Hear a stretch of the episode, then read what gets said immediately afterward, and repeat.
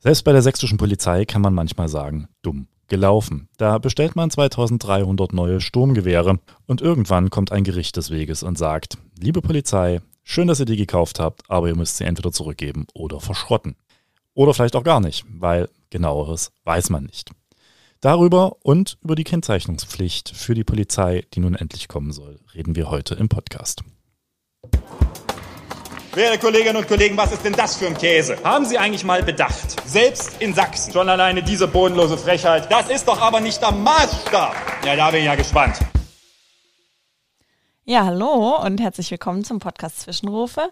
Äh, ich glaube, man kann gerade noch so ein frohes neues Jahr wünschen, vielleicht bis Mitte des Monats, der ja gerade noch so ist. Jedenfalls hoffe ich aber, dass ihr und du alle gut ins neue Jahr gekommen seid. Bei mir endet das ja nach dem 2. Januar ein frohes neues Jahr zu wünschen. Ach so, na gut, ich dachte es nur bei Weihnachten so. Aber dann an die, die sich das noch wünschen, ein frohes neues Jahr. An alle anderen eine schöne Woche. Wir sind wieder zurück und damit hallo erstmal zur Folge 74 im Podcast Zwischenrufe. Wie immer sitzt mir gegenüber Valentin Lüppmann, Abgeordnete der Bündnisgrünen im Sächsischen Landtag und ich bin Johanna Spierling, seine studentische Mitarbeiterin. Hallo. Halli, hallo. Wie geht's dir? Naja, das äh, Jahr hat interessant angefangen und ähm, haben äh, durchaus ein Potpourri an Themen, über das man reden kann, aus dem wir uns, glaube ich, heute zwei sehr interessante, oder vielleicht auch nicht ganz so interessante, aber zumindest ein Thema rausgesucht haben, was, naja, vielleicht innenpolitisch nicht ganz so grüner Mainstream ist, sagen wir mal so, obwohl seit äh, bekanntermaßen äh, Toni Hofreiter jeden Panzertyp auswendig gelernt hat, ist vielleicht das Thema auch äh, neuerdings bei den Grünen zu Hause. Ja, genau. Nein. Wenn man prozentual deine Schwerpunktthemen aufteilen würde, dann ist wahrscheinlich innenpolitisch das am meisten besprochenste Thema im Podcast. Und dabei bleiben wir auch, würde ich sagen. Und widmen uns heute der Polizei Sachsen endlich mal wieder und den Waffen. Sie war, glaube ich, schon traurig, dass wir in den letzten Podcasts ja. so viel Rechtspolitik gemacht haben. Ja, ja. glaube ich auch. Und deswegen äh, wollen wir direkt mal wieder auf eine, ja, also ich weiß nicht, ob das jetzt in die Geschichte der Skandale eingereiht werden kann, aber es ist auf jeden Fall keine positive Nachricht. Ja, Skandal würde ich es überhaupt nicht nennen, weil ausnahmsweise ist man, sitzt man hier zwar tief in der Tinte, hat aber damit relativ wenig zu tun. Mhm. Also Schuld ist ja ausnahmsweise in Sachsen mal keiner. Und, das ist auch äh, besonders. Das ist vielleicht das Besondere daran, sondern wir sind quasi, ja, ich, vielleicht soll man sagen, Kollateralschaden einer ja, etwas schwierigen Auseinandersetzung zwischen zwei deutschen Waffenherstellern geworden. Genau. Die Geschichte ist, dass das Oberlandesgericht in Düsseldorf vor ein paar Wochen entschieden hat, dass der Waffenproduzent Hähne ein Sturmgewehr nicht mehr herstellen darf und auch nicht mehr vertreiben darf und dass alle, die diese Sturmgewehre gekauft haben, unter anderem eben die sächsische Polizei, an der Zahl 2200 Stück entweder nicht mehr verwenden darf oder vernichten muss. Und jetzt gibt es aber auch eine neue Entscheidung, dass das doch nicht so ist. Der Innenminister hat sich dazu geäußert. Wie ist denn da der Stand? Ja, vielleicht muss man erstmal noch ein bisschen anfangen, weiter hinten anfangen. Warum haben wir überhaupt diese Sturmgewehre gekauft? Eine Frage, die äh, mir auch gestellt wird regelmäßig und die ich auch verstehe, wozu braucht eigentlich die Polizei derlei Gewehre? Im Hintergrund ist, die Polizei verfügt nicht nur über eine Primärbewaffnung, sondern auch eine Sekundärbewaffnung. Also Primärbewaffnung im Sinne von jeder Polizist hat in der Regel, wenn er im Dienst ist, seine Dienstpistole. Und darüber hinaus gibt es aber auch noch eine gewisse Anzahl von weiteren Waffen, äh, langen Waffen, wie das dann immer heißt, die, also Gewehrtypen, die dazu dienen, dass wenn die Polizei in etwas schwierige Ausgangslagen gerät, dass sie dann auch handlungsfähig ist. Das ist jahrelang in Sachsen für diejenigen, die sich damit auskommen, die Heckler und Koch MP5 gewesen. Das ist so die Standard-Maschinenpistole der deutschen Polizei gewesen über Jahrzehnte. Und die ist ausgetauscht worden in den letzten Jahren gegen ein anderes Fabrikat, auch gegen einen, quasi auch einen anderen Typus. Also wir sind jetzt auch, haben jetzt die Schwelle quasi genommen von der Maschinenpistole wirklich auch zum Sturmgewehr. Was da der Unterschied ist, diejenigen, die es interessieren, die können das gerne nachlesen, beziehungsweise manche wissen es vielleicht auch, vielleicht auch von der einen oder anderen Erkenntnis aus Ego-Shootern, keine Ahnung. Aber äh, es ist quasi zusammengefasst eine leistungsfähigerer Waffentyp. Warum hat man den angeschafft? Weil die Polizei mittlerweile auch mit Szenarien konfrontiert ist, wo auch sehr schnell auch die erst anrückenden Kräfte, also nicht erst wenn die Spezialkräfte nachgezogen werden, auf sehr robuste Widerstand stoßen kann. Es ist insbesondere bei terroristischen Bedrohungslagen der Fall oder auch bei Amoklagen, wenn man jetzt eben daran denkt, dass man einen schwer bewaffneten Täter und schwer bewaffnete Täterin hat, äh, Polizeieinheiten sehr schnell zusammengezogen werden, dass aber eher Streifenbedienstete oder aus äh, den Einsatzzügen zusammengezogene Polizistinnen und Polizisten sind, dass die dann eine adäquate Bewaffnung haben gegen beispielsweise einen Terroristen, der dort mit einer Kalaschnikow des Weges kommt. Und dafür hat man das quasi ausgetauscht. Das ist bei einigen durchaus umstritten, ob die Polizei diesen Typus überhaupt braucht oder ob das nicht ein weiterer Beitrag zur Militarisierung der Polizei ist. Die Polizei sagt, sie braucht das, um in diesen Situationen zu handeln. Und deswegen ist das angeschafft worden. Diese Entscheidung ist vor einigen Jahren getroffen worden. Das ist in einem Vergabeverfahren entschieden worden. Und diesen Zuschlag für diese 2300 oder 2200 Waffen, da differenzieren immer die Zahlen so ein bisschen, die hat ein äh, Unternehmen aus Suhl, die Firma Henel, würde sagen, traditioneller deutscher Waffenhersteller, äh, früher Büchsenmacher, ähm, quasi bekommen. Und da begann jetzt das Problem. Genau. Ähm, vielleicht noch zu diesen Waffen. Es ist ja auf jeden Fall nochmal ein Unterschied, ob die Polizei die hat oder dann das MEK einrichtet. Und ich glaube, es geht vor allem um die Ausrüstung von nochmal extra Teams in lebensbedrohlichen Situationen. Es geht hier um das komplette Potpourri quasi der polizeilichen Einsatzlagen. Natürlich geht es hier auch um die Spezialkräfte, aber nicht nur. Es geht auch darum, dass äh, auch in sagen wir, einfachere Anführungsstrichen einfachere Einsatzeinheiten damit ausgerüstet werden können, äh, quasi auch ähm, durchaus die in der Lage sind, äh, das im äh, Erstangriffsfall quasi dann auch zu nutzen, ohne dass man eben auf die Spezialkräfte warten muss. Das, wie gesagt, ist, ist eine frickliche und auch schwierige Diskussion. Ähm, braucht es das, aber wir sehen halt eben auch, dass die Szenarien, der sich die Polizei gegenübersteht, natürlich auch andere sind als noch vor vielen Jahren und immer mal wieder darauf natürlich die Diskussion aufkommt, ist die Polizei da noch adäquat quasi drauf vorbereitet.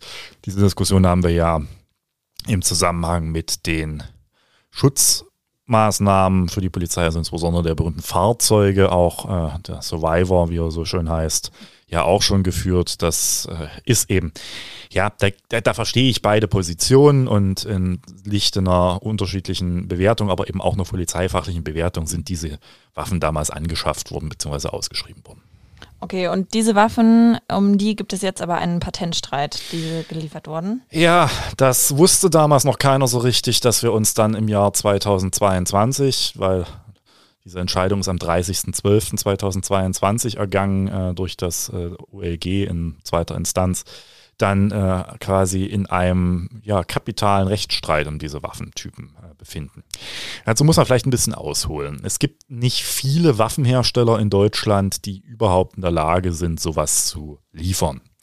Und naturgemäß konkurrieren die auch um öffentliche Aufträge sehr stark miteinander. Ist ja logisch, als Waffenhersteller, der jetzt nicht irgendwie Jagdwaffen herstellt, sondern tatsächlich äh, Kriegswaffen, hm, der äh, hat ein sehr beschränktes Portfolio, wem er seine Technik überhaupt verkaufen kann. In der Regel dem Staat, also für die Bundeswehr oder für die Polizei.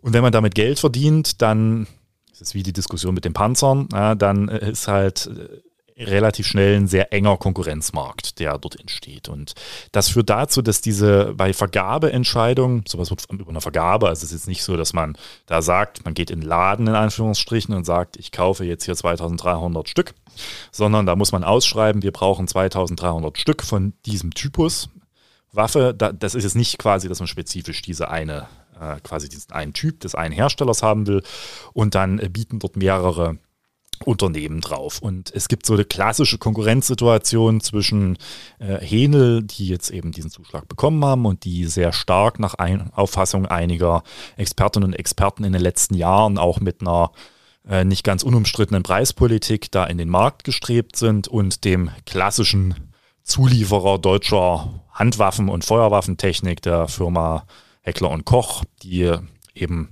lange Zeit auch einen Großteil der Bewaffnung der Polizei quasi in Deutschland letztendlich produziert haben. Und da ist es dann so, dass man sich dann sehr schnell vor Gericht wiederfindet. Und meistens geht es erstmal um die vergaberechtlichen äh, Fragen. Durfte der Zuschlag so erteilt werden? Sind die Preise marktangemessen und ähnliches? Aber darum ging es ja gar nicht, sondern es geht um Patentstreit. Das ist tatsächlich eher was Seltenes in diesem Zusammenhang.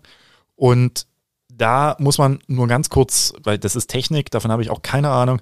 Es geht um irgendein Verschlusssystem gegen das Eindringen von Wasser in genau. diese Waffe, die offenbar, naja, kopiert wurde, wenn man es freundlich formuliert, ohne dass man dafür die Genehmigung hatte.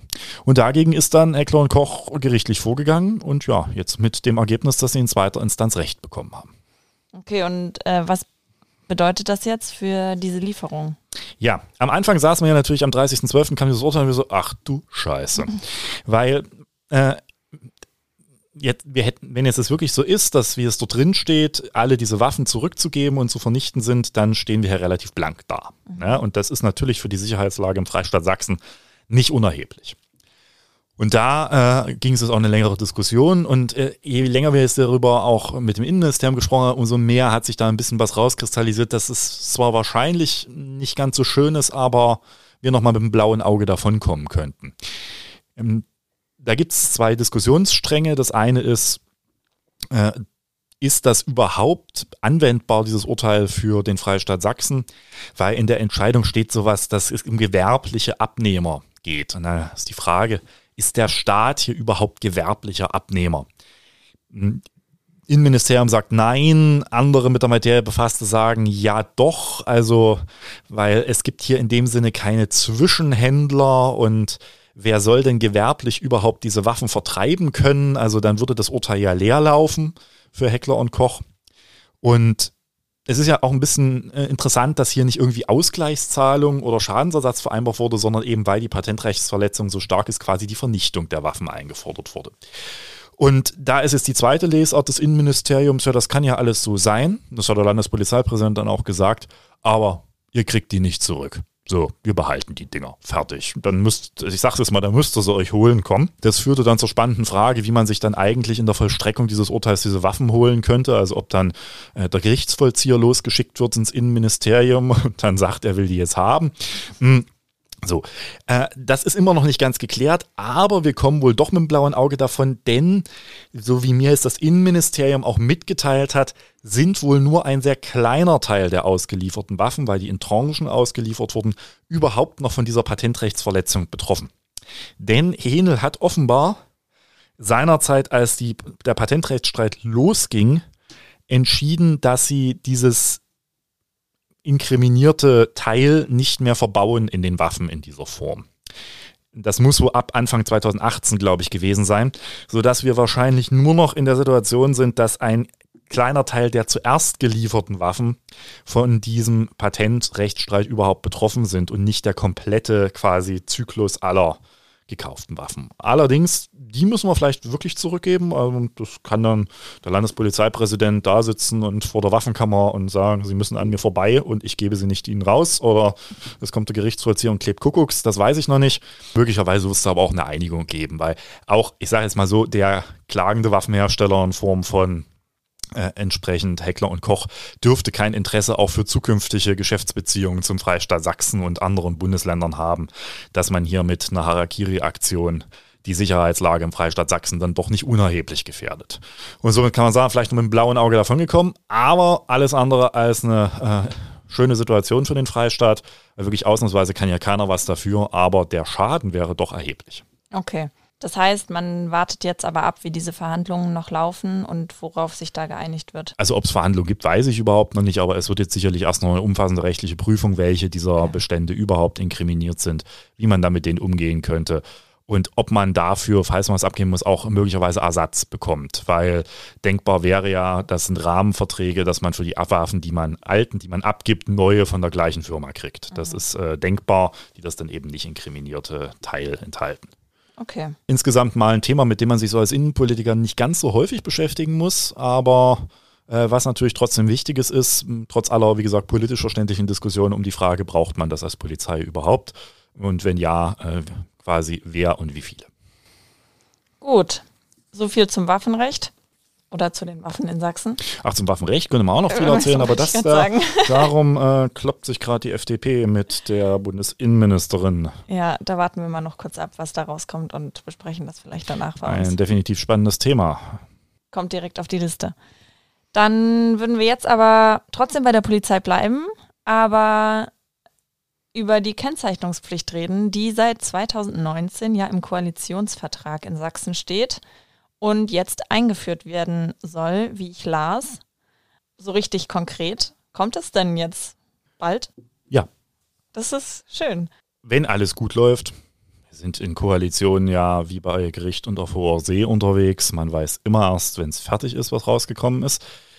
Dann haben wir dieses Jahr noch die Einführung der Kennzeichnungspflicht. Das ist ja ein alter Streit und auch ein alter Hut. Ähm, ich halte mittlerweile auch die Aufregung um die Kennzeichnungspflicht, die jetzt wieder losging. Also kaum hatte das Innenministerium bestätigt, dass man das dieses Jahr noch ins Werk setzen will.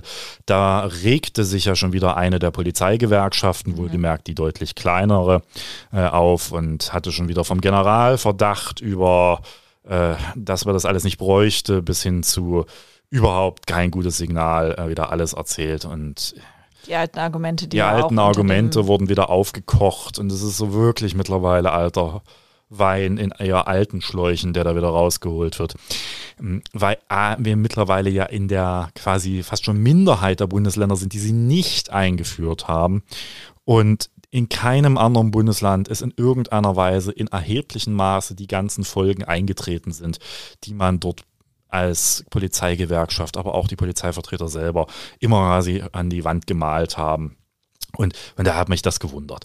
Aber ja, sie soll jetzt kommen. Mm, ein bisschen äh, unklar ist noch in welcher Form und wie das jetzt gesetzgebungstechnisch gemacht wird. Aber die klare Aussage ist, der Koalitionsvertrag wird an diesem Punkt umgesetzt. Das ist auch ganz klar. Das war ein Kernanliegen von uns. Äh, auch ein Punkt, wo wir gesagt haben, den braucht es, damit wir den Koalitionsvertrag so mittragen können. Und natürlich werden wir dann auch auf die äh, entsprechende Umsetzung bestehen und haben das auch gegenüber dem Innenministerium ich sage mal, im letzten Jahr sehr deutlich gemacht, dass wir jetzt uns nicht lange weiter vertrösten lassen bei diesem Punkt, sondern dass das jetzt kommen muss. Weil wenn das am Ende nicht kommt im Koalitionsvertrag, wäre das ein erheblicher Schaden, nicht nur für uns Grüne, sondern für diese gesamte Koalition, weil es dann heißt, dass man eben auf solche wesentlichen Vereinbarungen des Koalitionsvertrags nicht vertrauen kann. Klammer auf, vielleicht sieht man sich ja irgendwann mal wieder, Klammer zu. Und äh, das ist dann meistens nicht gut. Genau, so vielleicht grundsätzlich, weil du gerade die Form auch angesprochen hast, dass es unklar ist, geht ja grundsätzlich einfach um einen individuellen Zahlencode, der dann bei PolizistInnen erkennbar getragen wird, um auf Demonstrationen zuordnen zu können, wenn was passiert. Genau. Bei der Form geht es um zwei, quasi um zwei Punkte. Das eine ist die gesetzgeberische Form. Da ist jetzt nicht, noch nicht ganz klar, also in vielen Ländern wird das im Polizeigesetz geregelt. Das Innenministerium will das jetzt im Beamtenrecht regeln. Das halte ich auch nicht für ausgeschlossen. Es gibt auch immer mal wieder äh, Gesetzentwürfe, ich weiß gar nicht, ob das in anderen Bundesländern geregelt wurde, wurde es in einem separaten Gesetz geregelt. Also das ist am Ende eine, eine, rechtspolitische Diskussion, wo ist es sinnvoller zu regeln, aber das ist offenbar noch nicht ganz geklärt, äh, wie das am Ende aussieht. Was tatsächlich noch sehr offen ist, ist die Frage der Ausgestaltung der äh, Kennzeichnungspflicht. Da gibt es immer wieder verschiedene Modelle, wobei bundesweit sich die Nummernkodierung durchgesetzt hat. Die ist mal, mal länger, mal kürzer, aber äh, die immer wieder mal diskutierte Nummern-Buchstaben-Kombination, die den charmanten Vorteil hätte, dass man auch mit einer viergliedrigen Ziffern-Buchstaben-Kombination relativ gut durchkäme, was auch besser zu merken ist ja, als eine fünfstellige Ziffer. Mhm. Mm, die hat sich bisher nicht durchsetzen können. Das weiß nicht warum. Und auch nicht geklärt ist die Frage, mm, wie häufig dürfen denn die Polizistinnen und Polizisten die wechseln? Äh, das ist ja immer wieder eine Diskussion gewesen, die ich auch total verstehe.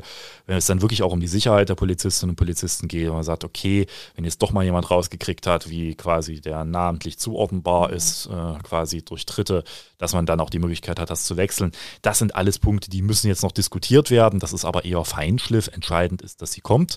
Und entscheidend ist auch, dass sie eine gesetzliche Regelung erfährt, weil das ist äh, Tatsache der Punkt in den letzten Jahren immer gewesen, die Gerichte haben anders als immer dann vollmundig behauptet, die Polizeikennzeichnung nie für verfassungswidrig erkannt oder auch für, äh, für den Beamten äh, schwer nachteilig, sondern sie haben immer gesagt, es braucht aber eine gesetzliche Grundlage dafür. Also der reine Erlassweg, den so die Bundesländer, die das als erstes eingeführt haben, meistens gegangen sind, der reicht dann doch nicht aus an der Stelle. Und deswegen braucht man ein Gesetz und ich hoffe, dass es dieses Jahr noch verabschiedet wird. Und dann kommen wir so leicht in das erste Thema rein. Natürlich muss die Kennzeichnungspflicht auch beschafft werden und ich hoffe, dass das Innenministerium da jetzt auch schon ins die Vorfeldmaßnahmen gegangen ist. Bin ich mir auch ziemlich sicher, denn wenn gesagt wird, das kommt dieses Jahr noch, dann muss der Beschaffungsvorgang natürlich auch rechtzeitig ausgeschrieben werden. Denn hier geht es auch ganz schnell um Millionenbeträge, wenn man das für alle Polizistinnen und Polizisten in den sogenannten geschlossenen Einheiten, also Bereitschaftspolizei, Einsatzzüge und ähnliches, dann auch vollziehen will. Genau, es wurde ja auch äh, überlegt, ähm, habe ich gelesen, dass das vielleicht sogar veranstaltungstechnisch gemacht wird, also dass eine einzelne Nummer dann pro Veranstaltung vergeben wird. Das muss man sich angucken. Das ist, wie gesagt, eine Diskussion, die auch unter den Fachleuten sehr, sehr unterschiedlich geführt wird, weil dahinter natürlich auch jedes Mal ein sehr großer Aufwand steht. Ja. Also wenn ich sage, ich vergebe die Nummern für jede Veranstaltung oder für jeden quasi Einsatz mhm. neu, für jeden Großeinsatz, dann führt das dazu, dass es ein enorm großer Dokumentationsaufwand ist. Und grundsätzlich gilt ja auch bei sowas, weil das ja eine Datenverarbeitung, eine Datenerhebung, eine Datenverarbeitung ist, gilt ja auch der Grundsatz der Datensparsamkeit. Man soll also nicht unnötig viele Daten erheben und verarbeiten, wenn es Alternativen gibt. Und es ist für uns nichts Neues. Wir haben damals ja einen eigenen Vorschlag in der letzten Legislaturperiode unterbreitet. Den können wir ja auch gerne nochmal drunter hängen, den Gesetzentwurf. Da haben wir vorgeschlagen, dass grundsätzlich jede Polizistin und jeder Polizist, wenn ich mich richtig erinnere, erstmal drei Nummern bekommt, mhm. aus denen er dann beliebig wählen kann. Übrigens haben wir auch gesagt, er kann auch das Namensschild anheften, aber das kriegt sowieso ein weitgehend großer Teil der Polizistinnen und Polizisten. Also deswegen auch im Streifendienst tragen ja viele ihr Namensschild. Mhm. Es geht ja eher um die geschlossenen Einheiten. Mm, und diese drei Nummern kann dann erstmal grundsätzlich beliebig jeder wählen und auch bei den Einsätzen unterschiedlich dann austauschen. Und dann haben wir gesagt, äh, es geht darüber hinaus aber die Möglichkeit, auch diese drei Nummern zu tauschen, wenn eben die Besorgnis besteht, dass äh, quasi die Nachteile für die Sicherheit des Beamten, für die körperliche Unversehrtheit oder ähnliches oder auch seiner Angehörigen bestehen, dann können die natürlich jederzeit getauscht werden.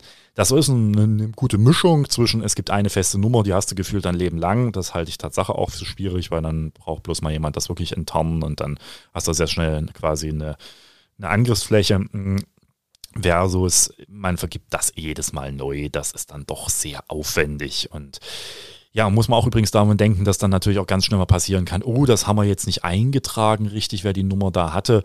Dann laufen wir natürlich dem eigentlichen Ziel, nämlich, und das darf man nicht vergessen, wir machen das ja nicht zum Selbstzweck, sondern wir machen das dazu, dass wir sagen, wir wollen, dass wenn Polizistinnen und Polizisten angezeigt werden, weil sie Dienstvergehen oder Straftaten begangen haben, dass zumindest diese Verfahren nicht daran scheitern, dass die Polizistinnen und Polizisten nicht identifiziert werden können. Ob die Tat dann sich am Ende so darstellt, ob der Polizist oder die Polizistin sich strafbar gemacht hat, das ist ein anderes Thema und das äh, muss man dann zu gegebener Zeit äh, dann äh, staatsanwaltschaftlich ausermitteln. Aber wir haben gesagt, wir wollen also das ändern, dass viele dieser Verfahren bereits eingestellt werden, weil die Tatverdächtigen nicht zu ermitteln sind.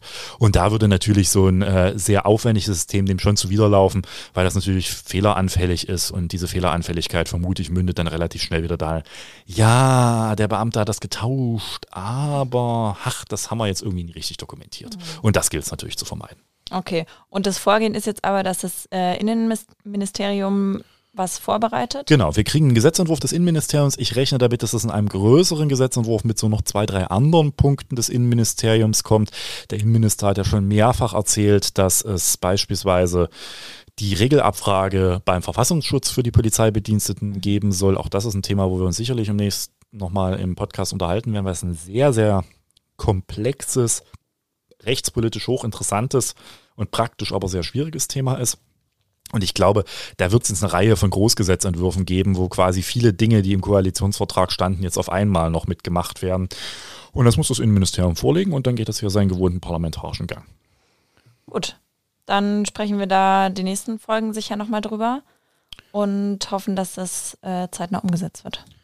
Genau. Und äh, wir hoffen dann, dass das ist ja das ist ja was, was man sehr praktisch dann auch nachvollziehen kann, ob es umgesetzt wurde, weil da muss man sich dann wirklich nur mal eine Demonstration angucken nach Einführung und dann wird man sehen, dass dann hoffentlich auch möglichst viele Polizistinnen und Polizisten das dann dann auch tragen müssen. Und ich bin da auch recht froh, weil ich das Gefühl habe, dass das ein Punkt ist, wo ich das merke, dass die Beharrlichkeit, die dort der ehemalige Innenminister an den Tag gelegt hat, also mhm. nicht die Beharrlichkeit, es umzusetzen, sondern es zu blockieren, äh, so ein bisschen jetzt weg ist. Ähm, weiß nicht, ob das daran liegt, dass der neue Innenminister selbst mal leitender Polizist war und auch, glaube ich, weiß, dass das alles Diskussionen sind, die am Ende nicht so heiß gegessen, wie sie gekocht werden. Aber das ist jetzt schon was, wo, wo wir gemerkt haben, da ist jetzt gerade, hat sich so ein Window of Opportunity, wie es immer so schön heißt, eröffnet. Na dann werden vielleicht einfach Jahresvorhaben durchgesetzt oder so. Ähm, damit wäre ich erstmal am Ende meiner Fragen für heute. Hast du noch irgendwas hinzuzufügen? Nö, hinzuzufügen haben wir heute mal ausnahmsweise nicht viel. Außer vielleicht, dass für diejenigen, die es interessiert, das ist auch mein Mitbringsel für die heutige Folge, das äh, Urteil in der Richterdienstgerichtssache Meyer veröffentlicht wurde. Also sprich die Entscheidung des Richterdienstgerichts beim Landgericht Leipzig, die es dem Justizministerium ermöglicht, Herrn Meyer in den Ruhestand zu versetzen zur Abwehr einer schweren Schadens für die Rechtspflege. Das Urteil ist jetzt mittlerweile, ich glaube, seit letzter Woche oder seit vorletzter Woche auch veröffentlicht worden. Und auch da sind eine Reihe von nicht ganz uninteressanten Feststellungen drin. Und wir hatten ja eigentlich versprochen, weil wir Meyer in unserer Folge vor Weihnachten so ein bisschen unter der Rubrik prominent ignoriert äh, verarbeitet hatten, um mal äh, eine bekannte Zeitung äh, hier zu zitieren, mm, dass wir uns dann damit beschäftigen, wenn das Urteil da ist. Da das aber etwas komplexer ist, werden wir das nochmal zu gegebener Zeit miteinander beraten. Auch vielleicht, welche Folgerungen sich jetzt daraus ergeben und vielleicht auch welchen gesetzgeberischen Anpassungsbedarf, das hatten wir auch gesagt, sich so ein bisschen infolge der ja nun auch unterbleibenden Richteranklage äh, vielleicht ergeben hätten. Also wir werden genau. ein bisschen hypothetische Rechtspolitik machen müssen. Aber es lohnt sich vielleicht, dieses Urteil mal durchzulesen, weil es an ein paar Stellen durchaus interessant zu lesen ist zu ein, zwei Stellen noch was, wo ich sage, hm, interessante Lesart oder interessante Rechtsauffassung, wird man sich gut mit auseinandersetzen können. Ja, dann bleibt auf jeden Fall die nächsten Folgen dran, weil da werden wir das auf jeden Fall besprechen. Und wenn ihr Fragen dazu habt, könnt ihr die auch gerne schon vorher mal schicken. Und damit würde ich sagen, sind wir am Ende der Folge angekommen. Genau. Und dann wünschen wir allen Zuhörerinnen und Zuhörern noch äh, alles Gute und dann bis zur nächsten Folge vielleicht auch einen schönen Winter und vielleicht auch ein bisschen Schnee in Dresden. Ich habe versucht, aus Österreich welchen mitzubringen. Das hat bisher noch nicht geklappt, aber kalt genug ist es ja schon mal. Ich mag keinen Schnee. Oh, nee, dann vielleicht doch keinen Schnee. Schnee, Fahrradfahren. Hm. Immer so eine Sache für sich. Stimmt. Obwohl ich muss Ketten. zugeben, ich muss zugeben, so ein Gravelbike im Schnee, das macht schon Spaß an, am ersten Tag. Wenn am zweiten Tag dann der der Untergrund so beginnt angefroren zu mhm. sein, dann rutschst du auf dem Schnee. Aber so am ersten Tag, wenn der frisch ist, da hat das was mit dem Gravelbike durch den Schnee zu fahren. Das verstehe ich. Ja, ich hatte ja tatsächlich Glück, dass es überhaupt geschneit hat. Sonst wäre das letzte Woche zum Wanderurlaub ausgeartet. Aber es gab viel Neuschnee. Ja, immerhin jemand, der Schnee gesehen hat. Ja, auf jeden in Fall. Diesem Jahr. In diesem Sinne, einen schönen guten Tag. Tschüss.